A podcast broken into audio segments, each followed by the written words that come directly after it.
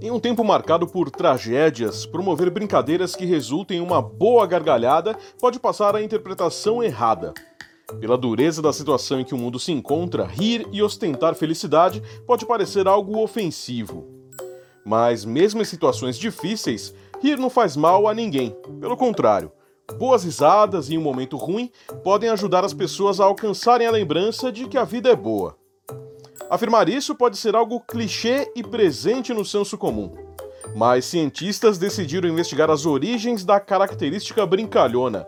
Pesquisadores alemães, americanos e suíços se debruçaram para descobrir se o humor é algo com que uma pessoa nasce ou se é desenvolvido durante a vida. Além disso, os estudiosos analisaram os efeitos que esse traço tem nos indivíduos. E levar a vida menos a sério se provou ser um santo remédio para o bem-estar pessoal e também para o profissional. A vida adulta, por ser marcada por responsabilidades e compromissos, tem a seriedade como fator definitivo do comportamento. A principal conclusão do estudo foi que, quando as pessoas envelhecem, muitas tendem a esquecer os benefícios das brincadeiras. Mas a pesquisa também concluiu que, aparentemente, é possível recuperar o bom humor.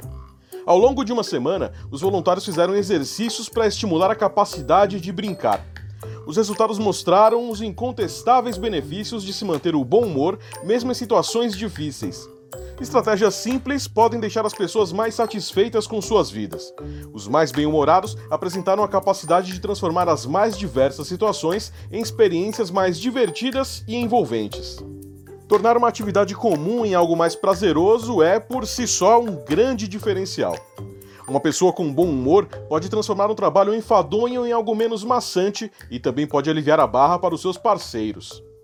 Transformar um ambiente de trabalho em um ambiente mais bem-humorado alivia o estresse e, recorrentemente, melhora os níveis de produção.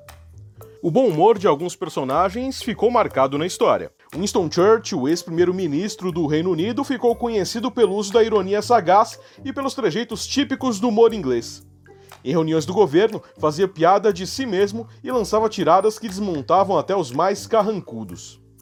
Mesmo em fotos da época da Segunda Guerra tiradas em meio a escombros, não raro Churchill ostenta um sorriso. Ficou marcado como um dos principais líderes da história.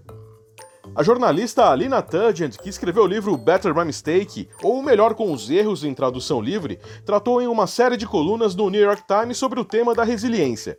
E o humor, segundo as pesquisas da americana, está diretamente ligado a esta característica. O jeito como lidamos com as crises de nossas vidas acaba definindo como agimos perante elas. Quem leva a vida muito a sério tem mais chances de ter a sua forma de pensar e de se autodefinir impactadas quando erram ou quando a vida está difícil. Elas veem esses momentos como definitivos. Algo como se as coisas não vão bem é porque é para ser assim. Quando os problemas que aparecem têm esse peso decisivo e duradouro, o riso não sai. Já as pessoas mais bem-humoradas veem os percalços de uma forma mais leve. Não são as crises que definem as suas vidas, Levar as coisas com humor é sinal de interpretar que a diversidade acabou ou que ela vai acabar. Rir, então, está intrinsecamente ligado à percepção de que o problema tem fim e de que as coisas vão melhorar. E é isso que nos mantém acreditando.